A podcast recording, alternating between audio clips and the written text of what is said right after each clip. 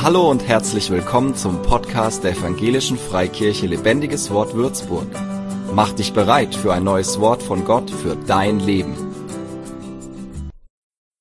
Heute geht es um die geistliche Welt, um das Geheimnis Gottes und was das auch mit dir zu tun hat. Ich bete zum Anfang. Herr Jesus, ich danke dir, dass du Herr bist. Ich danke dir, dass du regierst. Danke dir, dass du uns dein Wort gegeben hast und dass es endlos tief ist, dass du über alles sprichst, was nötig ist für uns, dass du uns alles offenbart hast, was wir wissen müssen, dass wir ausgerüstet sind durch dein Wort und durch dein Geist, durch dein Geist alles zu tun, was du uns aufgetragen hast. Ich bitte dich, dass du hier unter uns bist, dass du uns die Schrift öffnest, dass du uns ganz persönlich ansprichst. Danke, dass du hier bist. In Jesu Namen. Amen. Genau, wir beginnen mit den ähm, geistlichen Mächten, denn die Bibel berichtet von der ersten Seite bis so ziemlich zur letzten Seite nicht nur von der sichtbaren Welt, sondern auch von der unsichtbaren Welt. So taucht schon im Garten Eden der Satan die Schlange auf. Wir hören davon, dass Gott die Engel geschaffen hat. Und so zieht sich das durch die ganze Bibel, dass wir immer wieder etwas von der sichtbaren und von der unsichtbaren Welt erfahren. Und für uns Christen ist es super wichtig, dass wir nicht nur die sichtbare Welt beachten, sondern auch die unsichtbare Welt. Dass wir nicht blind sind, was den Feind angeht aber dass wir dann auch richtig mit diesen Informationen umgehen. Es gibt den Teufel, den Satan, auch genannt der Widersacher und der Ankläger. Es ist ein Engel, der am Thron Gottes gelobpreist hat, der oberste Lobpreisleiter im Himmel, der stolz wurde, sich über Gott überhoben hat und von Gott aus dem Himmel geworfen wurde. Ganz interessant, dass er ein Lobpreisleiter war. Wenn wir anschauen, wie satanisch Musik heutzutage ist, wenn wir in die Welt gucken, können wir uns denken, wer da die Fäden zieht. Ich nehme es schon mal vorweg, am Ende der Zeit wird der Satan gerichtet werden, doch bis dahin treibt er hier auf der Erde sein Unwesen und guckt, wie er Kindern Gottes Schaden zufügen kann. Der Satan wird in der Bibel ein Mörder, ein Dieb und ein Lügner genannt. Der Dieb, der will dir das rauben, was rechtmäßig dir gehört. Dein Erbe in Christus, die Segen, von denen Gott will, dass du sie hast, deinen Glauben und vieles mehr. Er ist ein Mörder und ein Zerstörer. Er will dein physisches Leben und dein geistliches Leben zerstören und töten. Der Satan ist ein Mörder. Er hat Interesse daran, deine Beziehungen kaputt zu machen zu den Kindern Gottes und deine Beziehung zu Gott. Wie erreicht er diese Ziele? Wir haben schon gehört, er ist ein Lügner.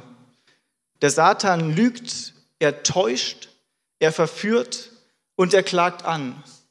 So sät er Zweifel, die zum Ungehorsam führen. Bereits im Garten Eden hat Gott wirklich gesagt, die Versuchung, die Verwirrung, gleichzeitig mit deinem Hey, wenn du isst, dann wirst du sein wie Gott.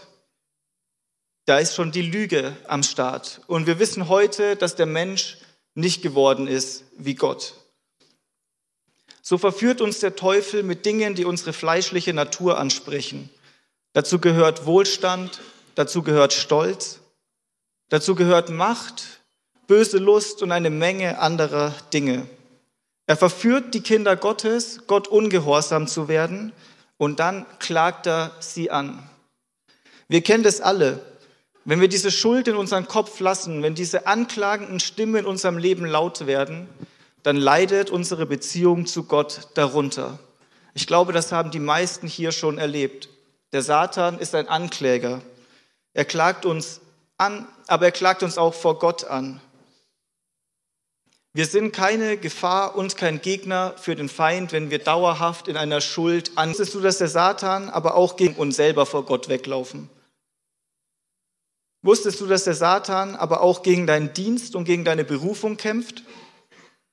So schreibt Paulus an die Thessalonicher, Satan hat uns zu euch kommen, ich Paulus, einmal, sogar zweimal, doch der Satan hat uns gehindert. Wenn der Satan schon Paulus zweimal gehindert hat, wer weiß, wie oft er uns hindert, irgendwo in unsere Berufung und in unsere Dienste hineinzuwachsen. Als Jesus getauft wurde und vom Vater bestätigt, da führt der Geist Gottes Jesus direkt in die Wüste. Und wer taucht ganz am Anfang vom Dienst auf? Der Satan. Und was macht er? Er setzt Zweifel, er versucht, er spricht jede menschliche Begierde an. Doch Jesus Christus überwindet durch das geschriebene Wort. Doch es gibt nicht nur den Satan, es gibt auch andere geistliche Mächte. So wie es gute Engel gibt, die Gott gehorsam sind, gibt es auch Engel, die dem Satan gehorsam waren und mit dem Satan auf die Erde geworfen wurden. Sogenannte Engelsfürsten, auch oft genannt in der Bibel. Es gibt auch etwas, das nennt sich Throne, Gewalten und Mächte. Das können wir auch immer als Engel verstehen. Die Bibel gibt uns oft nur so einen Blick durch das Schlüsselloch, aber keine komplette Wahrheit darüber. Wir wissen, dass diese Wesen existieren, dass sie Persönlichkeiten haben, dass sie Einfluss nehmen können auf Dinge, auf Systeme, auf Strukturen. Doch wir wissen nicht immer, wo sie herkommen, wie sie aussehen und wo sie gerade sind. So schreibt die Bibel auch von Dämonen, das sind keine gefallenen Engel, sondern das sind unreine Geister. Auch dort sagt uns die Bibel nicht, woher diese Dämonen kommen, es gibt immer allerlei Mutmaßungen darüber, doch die Bibel gibt es nicht her. Doch diese bösen Geister, diese unreinen Geister, sie nehmen Einfluss auf Menschen, unterjochen Menschen, können auch aus dem menschlichen Auge als Krankheiten gewertet werden. Sehen wir extrem oft in der Bibel im Dienst von Jesus. Diese ganzen geistlichen Mächte versuchen Menschen auf unterschiedlichstem Weg zu schaden, geistlich und sie davon abzuhalten, Gottes Wahrheit zu erkennen und frei zu werden. Geister, Religionen. Wirken durch Systeme, sie wirken durch andere Religionen. Ist euch schon mal aufgefallen, wie viele Religionen es gibt, in denen irgendein spirituelles Wesen irgendeinem Typen begegnet ist und ihm ein Buch gegeben hat und heraus sind Religionen gekommen, die nicht das Christentum sind? Zähle mal nur den Koran auf, das Buch Mormon und es gibt noch viele weitere.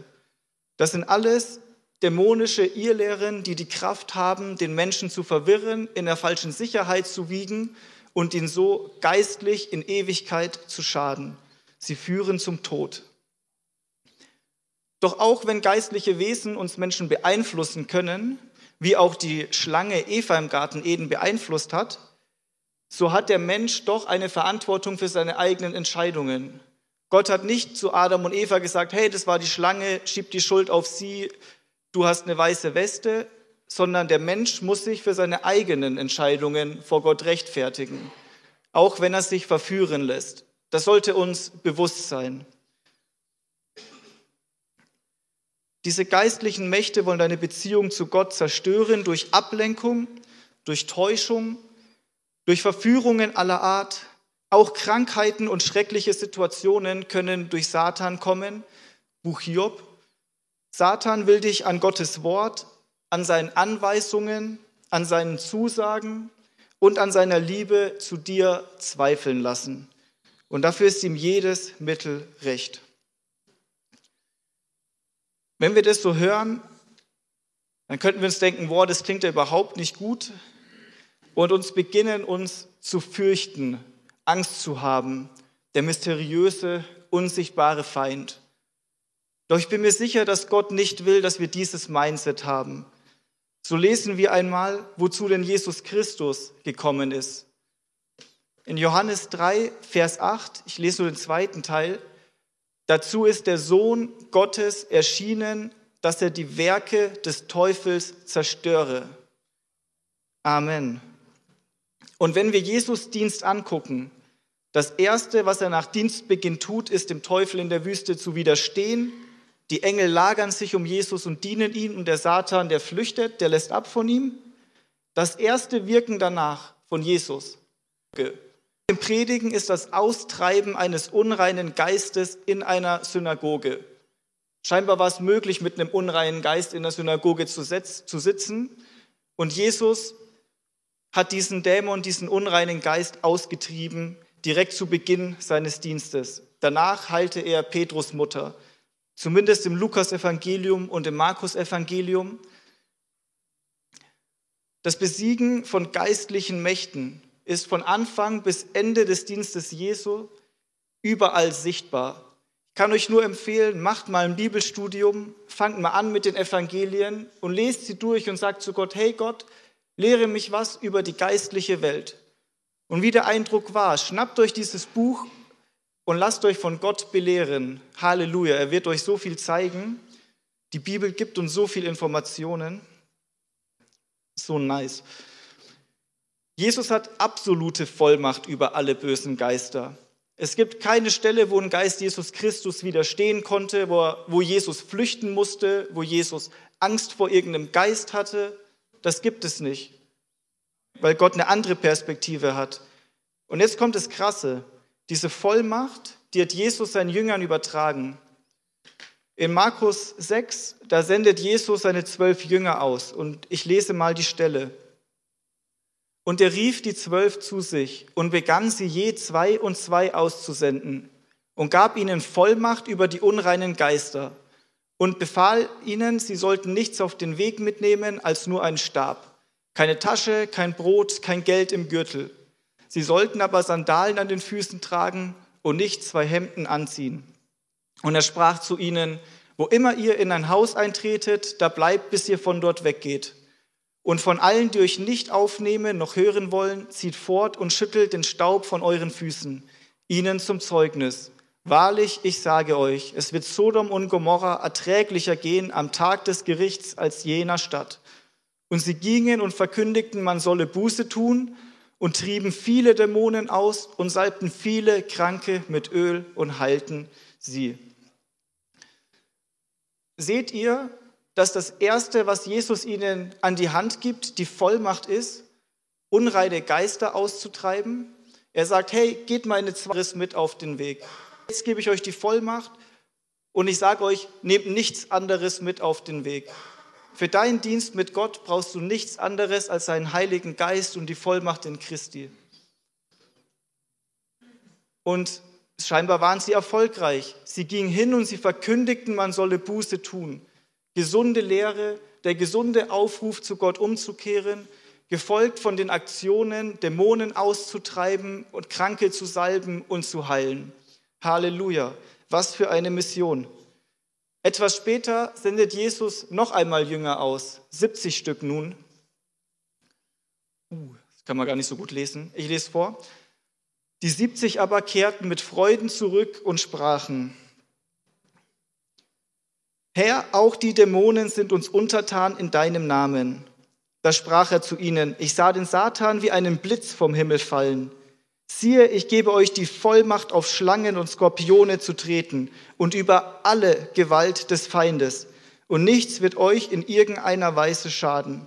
Doch nicht darüber freut euch, dass euch die Geister untertan sind.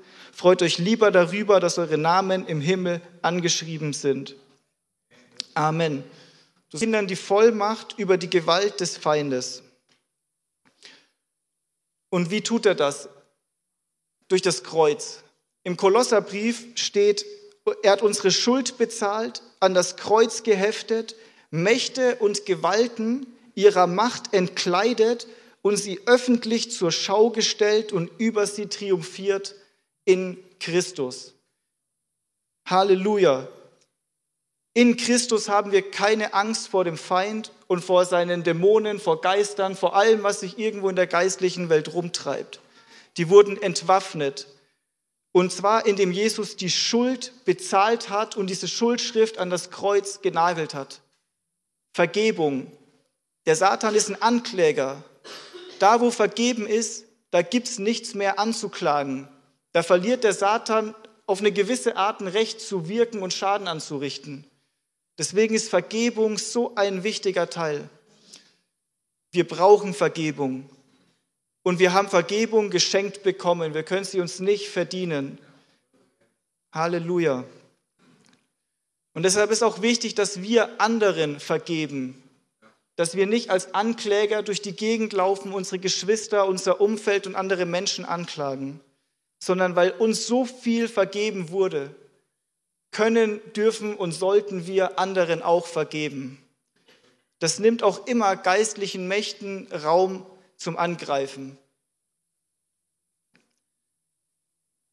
Doch auch wenn wir Vollmacht haben über diese Geister, sollten wir Respekt vor der geistlichen Welt haben. Das ist ganz interessant, im Buch Judas, ähm, in Vers 9 steht, da hat nicht einmal Michael, einer der mächtigsten Engel, gewagt, den Satan im Streit um den Körper von Mose zu verspotten. Er sagte nur, der Herr bestrafe dich. Und wenn der Erzengel Michael um den Leichnam von Mose kämpft mit dem Satan und er den Satan nicht disst oder beleidigt oder irgendwie auf eine seltsame Art behandelt, dann sollten wir das auch nicht tun. Wir sollten respektvoll umgehen mit der geistlichen Welt, aber in Autorität. Und das, was Michael da ausspricht, der Herr bestrafe dich. Der Satan, Halleluja, wenn der Feind wird, wo er reingeworfen wird am Ende der Zeit. Halleluja. Wenn der Feind in euer Leben reinkommt, dann sprecht es aus, werft es ihn am Kopf in Christus. Halleluja. Doch die Bibel warnt uns auch zu sehr auf Engel und solche geistliche Dinge einen Fokus zu legen. Wir sollten nicht zu irgendwelchen crazy Typen werden, die den ganzen Tag sich nur mit irgendwelchen Engeln und geistlichen Bösartigkeiten befassen. Wir sollten wachsam sein. Aber unser Hauptaugenmerk liegt auf der Beziehung, auf der Gemeinschaft mit Gott. Wir wollen Gott mehr kennenlernen. Halleluja. Und dabei wollen wir wachsam sein gegenüber allem, was diesen Beziehungen schaden möchte. Deswegen gibt uns Gott diese Infos. Aber bei ihm sind wir sicher. Ist euch aufgefallen, dass bei beiden Aussendungen immer zwei unterwegs waren? Ich habe es in der Bibelstelle nicht drin, die wurden vorher ausgesendet und wieder in Zweiergruppen. Die Aussendung Gottes geschieht immer im Team. Gott stellt Menschen in eine Gemeinschaft und gibt der Gemeinschaft Autorität. Und so habe ich diese Predigt davon schreibt genannt. Und dieses Geheimnis Davon schreibt Paulus im Epheserbrief in Kapitel 3. Er schreibt, mir, dem Allergeringsten unter allen Heiligen, ist diese Gnade gegeben worden, unter den Heiden den unausforschlichen Reichtum des Christus zu verkündigen und alle darüber zu erleuchten, welches die Gemeinschaft ist, die als Geheimnis von den Ewigkeiten her in Gott verborgen war, der alles erschaffen hat durch Jesus Christus damit jetzt den Fürstentümern und Gewalten in den himmlischen Regionen durch die Gemeinde die mannigfaltige Weisheit Gottes bekannt gemacht werde, nach dem Vorsatz der Ewigkeiten, den er gefasst hat in Jesus Christus, unserem Herrn, indem wir Freimütigkeit und den Zugang haben in Zuversicht durch den Glauben an ihn. Darum bitte ich, dass ihr nicht mutlos werdet wegen meiner Bedrängnisse um euretwillen, die euch eine Ehre sind. Wir haben uns sehr an den Gedanken von Gemeinde gewöhnt und verbinden es mit dem Sonntagsgottesdienst, zu dem wir gehen. Vielleicht fühlst du dich gar nicht connected zur Gemeinde. Noch bevor ist ein Riesengeheimnis Gottes gewesen. Noch bevor der Satan im Garten Eden auftaucht, hat Gott die Gemeinde angeteased. Und zwar indem er Mann und Frau geschaffen hat und sagt, ein Mann wird seine Eltern verlassen, um eins mit seiner Frau zu werden. Dieses Geheimnis wird auf Jesus und auf die Gemeinde bezogen. Und so sind wir seine erwählte Braut, die mit ihm eine Hochzeit feiern wird. Wir sind der Körper von Jesus Christus, denn Mann und Frau sind ein Fleisch in Gottes Augen. Deshalb greift der Feind auch Familie heutzutage so unglaublich stark an, weil die Familie und die gesunde Ehe ist ein Zeichen, ein Symbol in der geistlichen Welt und da ist Power drin. Wenn ihr in Gemeinschaft seid und betet, dann bewegen sich Dinge. Deswegen will der Teufel immer die Gemeinschaft zerstören. Und so war schon immer Gottes Plan, durch uns schwache Menschen dem stolzen Reich der Finsternis ein Statement zu setzen. Es war Gottes Plan retten. Und so stehen wir als ein, die Gemeinde durch Jesus Christus zu erretten. Und so stehen wir als ein geistlicher Tempel, als ein geistlicher Körper, wie Licht auf einem Berg in der finstersten Welt. Und das Licht, was durch uns scheint, Christi Licht, das schreit in diese Welt, dass Gott groß ist, dass Gott König ist und dass unser Gott ein Befreier ist. Halleluja. Und dieses Licht rettet, wenn die Menschen es sehen, weil es führt zum Vater, es führt zu Gott, zu Freiheit in die Gemeinde hinein. Das Geheimnis Gottes ist seine erwählte Gemeinde, die in seiner Kraft, in seiner Autorität und in seinem Namen unterwegs ist. So schreibt Paulus im Epheserbrief, dem, der weit über die Maßen mehr zu tun vermag, als wir bitten oder verstehen, gemäß der Kraft, die in uns wirkt. Ihm sei die Ehre in der Gemeinde in Christus auf alle Geschlechter der Ewigkeit der Ewigkeit. Amen. In der Gemeinde, die Kraft Gottes, die an der Gemeinde wirkt, ist die Kraft, die Jesus Christus von den Toten wieder auferstehen lassen hat. Ich sehe, euch flasht es nicht so sehr wie mich. Ihr seid Teil von dem Körper. Der Geist Gottes ist Gott selber und diese Kraft Gottes, die Herrlichkeit Gottes, die ist zu finden in seinem Leib, in seiner Gemeinde, in den Kindern Gottes. Wenn die geistliche Welt die Kinder Gottes sieht, dann sehen sie mehr, als wir teilweise sehen, wenn wir die Kinder Gottes sehen. Das ist die Kraft Gottes. Christus ist zu finden in seinen Kindern. Deswegen sollen wir ihn auch nachahmen. Deswegen streben wir danach, mehr zu sein wie er. Deswegen verwandelt uns sein Geist auch in sein Ebenbild. Zum Licht und zur Ehre Gottes. Wir haben ja gelesen, die Gemeinde, er hat sie erschaffen, damit jetzt den Fürstentümern und Gewalten in den himmlischen Regionen durch die Gemeinde die mannigfaltige Weisheit Gottes bekannt gemacht werde. Wir haben den Auftrag, Licht zu sein. Gott will sich durch uns offenbaren in der sichtbaren und in der unsichtbaren Welt. Bewusst, dass wir einen Auftrag bekommen haben. Der steht im Epheser Kapitel 6. Im Übrigen, meine Brüder, seid stark in dem Herrn und in der Macht seiner Stärke. Da ist es schon wieder. Ihr müsst wissen, dass diese Kraft Gottes in seiner Gemeinde, in ihm, in Christus zu finden ist. Seid euch bewusst, seid stark im Herrn und in der Macht seiner Stärke. Paulus fügt hier kraftvollste Wörter zusammen. Lest euch Epheser 1 durch und sagt zu Gott, Herr, ich will ein bisschen nur verstehen, wovon du hier schreibst. Und es wird euch absolut aus den Socken legen. So schreibt Paulus hier weiter, zieht die ganze Waffenrüstung Gottes an, damit ihr standhalten könnt gegenüber den listigen Kunstgriffen des Teufels. Denn unser Kampf richtet sich nicht gegen Fleisch und Blut, sondern gegen die Herrschaften, gegen die Gewalten, gegen die Weltbeherrscher der Finsternis dieser Weltzeit, gegen die geistlichen Mächte der Bosheit in den himmlischen Regionen. Sei dir deiner Mission bewusst, dass wir kämpfen. Wir sollen kämpfen, wir sollen stark sein, wir sollen ausgerüstet sein, wir sollen dem Satan standhalten, denn er wird angreifen.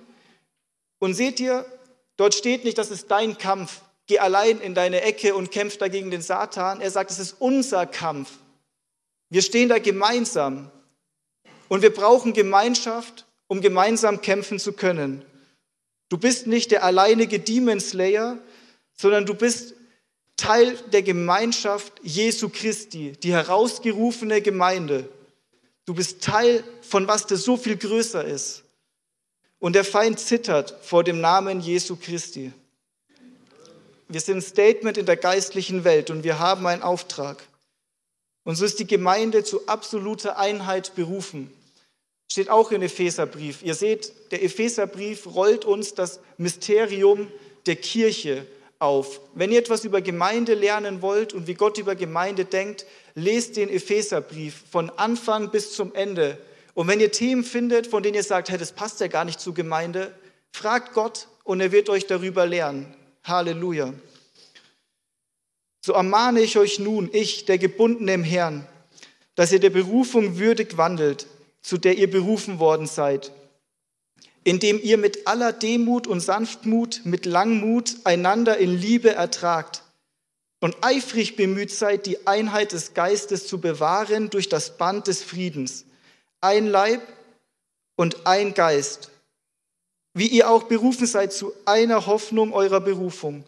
Ein Herr, ein Glaube, eine Taufe, ein Gott und Vater über allen und durch alle und in euch allen. Seht ihr diese ganzen Dinge, die wir gemein haben? Wie viel eins dort ist? Deswegen sollten wir Einheit haben. Deswegen sollten Menschen und die geistliche Welt, wenn sie hier auch vorbeischauen um 9.30 Uhr und 11.15 Uhr, Einheit vorfinden. Einheit im Geist. Und wie bewahren wir diese Einheit des Geistes? Durch das Band des Friedens, indem wir einander mit Langmut und Liebe ertragen. Es ist nicht immer leicht mit Menschen. Aber Gott gibt uns die Kraft und die Fähigkeit, dass wir das hinbekommen. Und wenn mal was schief geht, dann fressen wir das nicht in uns rein, sondern dann vergeben wir, dann versöhnen wir uns, dann bringen wir das vor Gott und wir bleiben in Einheit. Weil der Teufel, der wird versuchen, euch aus der Einheit rauszunehmen. Er sagt, hey, du hast hier keinen Platz. Das ist bedeutungslos. Die denken alle so und so über dich. Ach, die können es alle nicht verstehen. Der, der treibt dich durch Zweifel, durch Lügen, durch Täuschungen, durch Verführungen. Hey, du bist nicht gut genug für die Gemeinde. Mit solchen Dingen treibt er dich raus. Und da, wo du außerhalb der Gemeinschaft bist, da fehlt ein geistlicher Schutz. Gott hat diesen Schutz in Gemeinschaft reingelegt. Und so lasst uns Einheit bewahren. Lasst uns wachsam und demütig in der Bruderliebe sein. Und wir brauchen ganz viel Demut, damit wir einander lieben können. Und wenn wir als Einheit in diesem geistlichen Kampf auf Vipern und Nattern treten werden, wir werden gemeinsam beten, wir werden gemeinsam Lobpreisen durch den Lebensstil, durch die Art, wie wir miteinander umgehen, musikalisch und auf so vielen Arten. Und wenn wir uns so ausrichten als Gemeinschaft auf Gott und sagen, wir wollen durch dich, in dir und für dich leben zusammen, boah, da wird was abgehen. Überlegt euch mal, der Teufel war ein Lobpreiser. Und jetzt ist die Gemeinde berufen, Gott zu lobpreisen. Die schwachen Menschen, die das im Bilde Gottes geschaffen sind, die Gott lobpreisen. Wie sehr hasst das der Feind? Noch eine interessante Information. Ein wichtiger Schlüssel dafür ist doch auch der Gehorsam Gott gegenüber.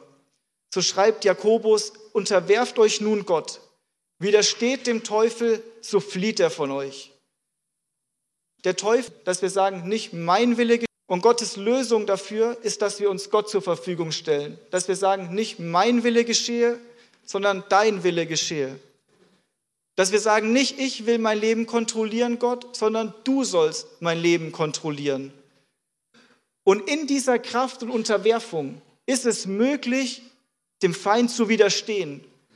Und wisst ihr, wenn wir dem Feind widerstehen, der läuft da nicht nur traurig weg, sondern er flieht von uns. Bringt den Teufel zum Laufen. Doch die wichtigste Waffe in diesem Kampf gegen die geistlichen Mächte in unserer Berufung, die schauen wir uns noch an. Die steht in Epheser 6. Davor steht noch die Waffenrüstung des Geistes. Lest sie euch auch gern durch und studiert das, aber da könnte man Predigtserien über Predigtserien daraus machen. Deswegen schauen wir uns da nur eine Sache an. Vor allem aber ergreift den Schild des Glaubens, mit dem ihr alle feurigen Pfeile des Bösen auslöschen könnt.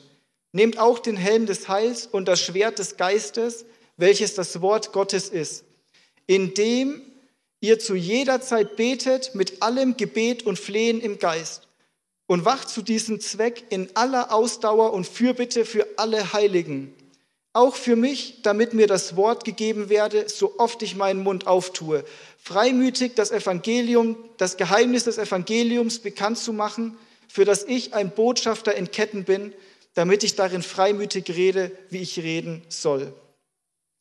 Wir sind geschützt, wenn wir Gott glauben, was er sagt. Durch Glaube können alle Pfeile des Feindes ausgelöscht werden. Doch wir wollen uns das Schwert anschauen. Denn wir sind nicht nur dazu berufen, uns nur hinter ein Schild zu stellen, wir haben auch was in der Hand und mit dem sollten wir nach dem Feind schlagen. Und das ist das Schwert des Geistes, Gottes Wort. Und wie wird das aktiv? So wie es auch in der Versuchung Jesu aktiv wurde. Er hat das Wort gesprochen, indem du Wort Gottes im Glauben der geistlichen, wenn du Gemeinschaft hast mit Gott, wenn du biblische Gebete zu Gott betest. Die Bibel sagt, betet zu jeder Zeit mit allem Gebet und Flehen im Geist und wacht zu diesem Zweck in aller Ausdauer und Fürbitte für alle Heiligen. Stell dir mal vor, dein Kind wäre krank und nur Gott könnte es heilen. Wie viele Tage wärst du auf den Knien, bis die Heilung kommt? Und jetzt denk daran, dass wir eine geistliche Familie sind. Und hier sind Kranke im Raum und Menschen, die verzweifelt sind. Es geht bei Gebet nicht darum, dass wir einmal ein Gebet sprechen und wenn nichts passiert, Gott hat es nicht gewollt. Du sollst krank bleiben und dämonisiert und weiter zweifeln. Nein. Wir sollen im Gebet ringen um Freiheit. Wir kämpfen mit Ausdauer in der Fürbitte. Ausdauer. Damit meint er auch nicht, dass wenn nichts passiert beim Heilungsgebet, du noch ein zweites Mal betest und dann aufhörst zu beten, sondern bleib da dran. Für Bitte füreinander. Jeder von uns kennt es, dass wir mehr Glauben für unseren Nächsten haben als für uns selbst. Wir brauchen einander. Wir brauchen das Gebet füreinander. Wir müssen fürbitten gegen diese Angriffe des Feindes. Wir müssen bitten, dass das es geht darum, dass wir geht nicht darum, dass wir unser bestes Leben selbst leben auf dieser Welt. Es geht darum, dass wir bitten, dein Reich komme. Merkt ihr es auch? Vater unser im Himmel. Die Jünger sagen, Jesus lehre uns beten. Und dann sagt Jesus, geh in deine Ecke und denk nur an dich. Nein, er sagt, Vater unser im Himmel. Gebet ist eine Gemeinschaftssache. Es gibt persönliches Gebet, aber die Gemeinde ist dazu berufen, gemeinsam zu beten zu ihrem Vater. Vater unser im Himmel, geheiligt werde dein Name, Lobpreis. Der Wunsch, dass Gott die Ehre bekommt für alles. Alles. Und was kommt dann? Was ist die oberste Mission, unser oberster Wille? Dein Reich komme, das, was uns am wichtigsten als Gemeinde ist, ist, dass der Herr wiederkommt, dass sein Reich kommt, dass sein Reich sich ausbreitet, dass Gerechtigkeit kommt. Und ich sage es euch, wenn das Reich Gottes kommt, die Menschen werden es sehen. Die Menschen bemerken es, wenn wir nach dem Reich Gottes trachten, dann passieren Dinge. Und das ist unser Fokus. Dein Reich komme und dein Wille geschehe. Wir wollen Gottes Willen tun und wir beten Gottes Willen. Und es gibt in der Bibel viel Offenbarung über Gottes Willen. Paulus betet für Gemeinden und sagt, ich bete für euch, dass ihr den Herrn und den Willen des Herrn erkennt. Und wenn wir den Willen des Herrn suchen, wenn es uns ein Anliegen ist, wenn wir sagen, Gott, ich will deinen Willen wissen, und er wird ihn euch zeigen. Er wird ihn euch auf jeden Fall zeigen. Gott ist kein Geheimniskrämer. Und dann könnt ihr diesen Willen beten, dann könnt ihr flehen. Gott will, dass wir die Dinge, um die wir beten, wirklich begehren. Dass wir es ernst meinen. Wie Daniel im Buch Daniel. Er, er merkt irgendwas von einer Drangsal, eine Art Prophetie. Und 21 Tage ist er am Fasten und am Gebet, verzichtet auf alles, was Spaß macht. Und in diesen 21 Tagen findet ein geistlicher Kampf statt, den er nicht sieht. Am ersten Tag ging der Engel los, am 21. Tag kam der Engel an. Lest euch das Buch Daniel durch. Eine Menge an geistlichen Dingen steht drin. Speziell die Geschichte in Daniel 10. Lest es euch durch. Gott will zu euch sprechen durch diese Geschichten und die Dinge, die er aufgezeichnet hat. Und der zweite Punkt und der letzte ist Fürbitte für Dienste. Es ist so wichtig, dass wir für Dienste einstehen. Paulus sagt, betet für mich, dass mir der Mund aufgetan wird.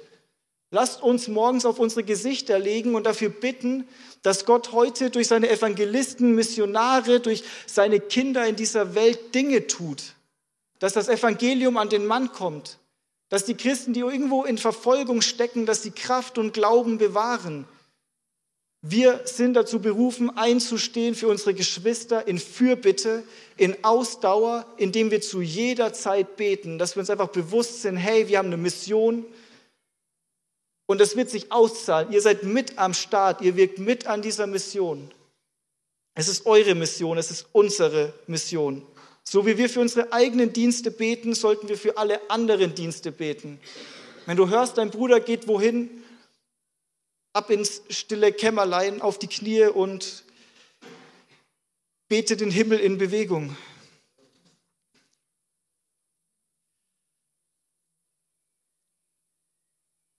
Zum Ende würde ich gerne einfach noch mal einen kurzen Moment der Stille geben, dass wir uns alle noch mal darüber darauf besinnen. Ich habe vorhin über Vergebung gesprochen. Und ich weiß nicht, ob ihr vielleicht was mit euch rumtragt, wo ihr sagt, hey, eigentlich sollte ich vergeben. Vielleicht wurde euch Unrecht getan. Vielleicht ist irgendwas passiert. Vielleicht ist euch großes Leid sogar erfahren. Vielleicht wurde über euch gelästert. Vielleicht habt euch missverstanden gefühlt. Ich weiß nicht, wem ihr gerade irgendwas noch nachtragt. Aber lasst uns einen Moment der Stille nehmen und Gott sagen, hey Gott, zeig mir, wo ich noch nicht vergeben habe. Und wenn euch da wer oder was einfällt, dann vergebt.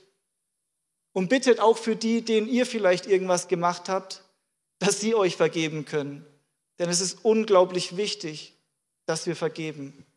So haben wir einen kurzen Moment der Stille und danach bete ich für Einheit.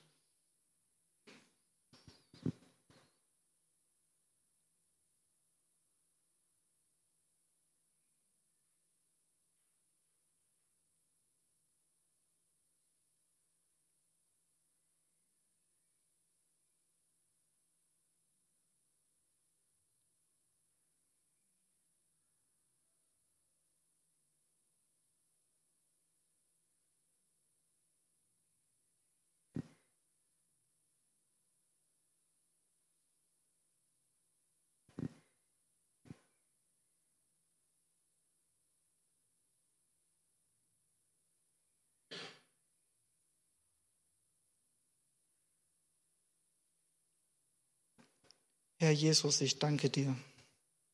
Ich danke dir so sehr, dass du uns vergeben hast, dass du unsere Schuld uns nicht vorhältst, dass du nicht unsere Fehler raussuchst und mit dem Finger drauf zeigst, sondern dass du diese Schuldschrift ans Kreuz genagelt hast und dass du den Preis dafür bezahlt hast, mit deinem Leib und mit deinem Blut, dass wir rein gewaschen sind dass wir so viel Vergebung erfahren haben, dass wir Gemeinschaft mit dem lebendigen Gott haben dürfen, dass wir Gemeinschaft mit den Kindern des lebendigen Gottes haben dürfen. Und ich bitte dich, gib uns vergebende Herzen, lang und sanftmütige, demütige Herzen, dass wir fähig sind, Dinge loszulassen, fähig sind zu vergeben, Dinge wegzuwerfen, von uns weg, unsere Sorgen auf dich werfen, Vater, und dass wir frei werden. Gib uns vergebende Herzen, gib uns liebende Herzen untereinander. Und ich bitte dich so sehr, dass du uns diese Einheit schenkst, dass du uns zeigst, wie wir diese Einheit leben dürfen. Und ich danke dir, dass jeder hier in diesem Raum, dass jeder, der Teil deiner Gemeinde ist, seinen Platz dabei hat, dass du durch jeden Einzelnen wirken möchtest. Ich danke dir, dass du in jeden Einzelnen Fähigkeiten gelegt hast und Gaben, die du gebrauchen möchtest. Und dass du jeden von uns unterschiedliche Dinge aufs Herz legst, dass am Ende für alle gebetet wird, wenn jeder von uns betet. Und so bitte ich dich, lehre uns Gemeinschaft und lehre uns Gebet und lehre uns Fürbitte. Und so will ich auch beten für jeden, der Befreiung braucht.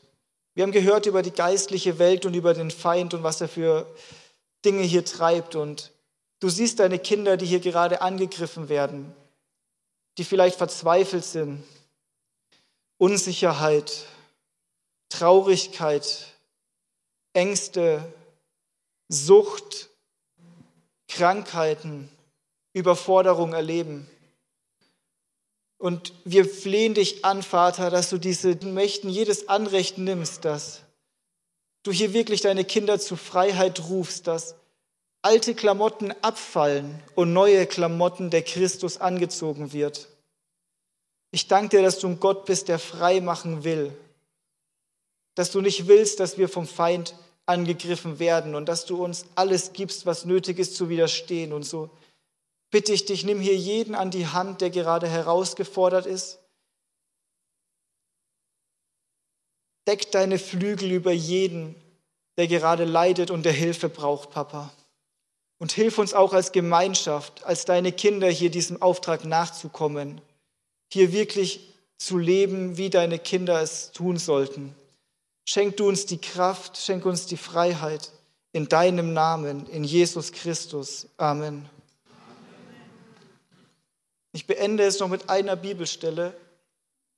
Das steht am Ende des Markus-Evangeliums. Lest euch das Markus-Evangelium durch. Hammer. Dort, dort, spricht Jesus davon, was die Jünger denn begleitet, die zum Glauben gekommen sind. Was steht dort? Diese Zeichen aber werden die begleiten. Sie werden in neuen Sprachen sprechen. In meinem Namen werden sie Dämonen austreiben. Sie werden in neuen Sprachen sprechen. Schlangen werden sie aufheben. Und wenn sie etwas Tödliches trinken, wird es ihnen nicht schaden. Kranken werden sie die Hände auflegen und sie werden sich wohl befinden. Halleluja. Für mehr Infos besuche uns auf Facebook unter lebendigeswort.de oder einfach persönlich im Sonntagsgottesdienst.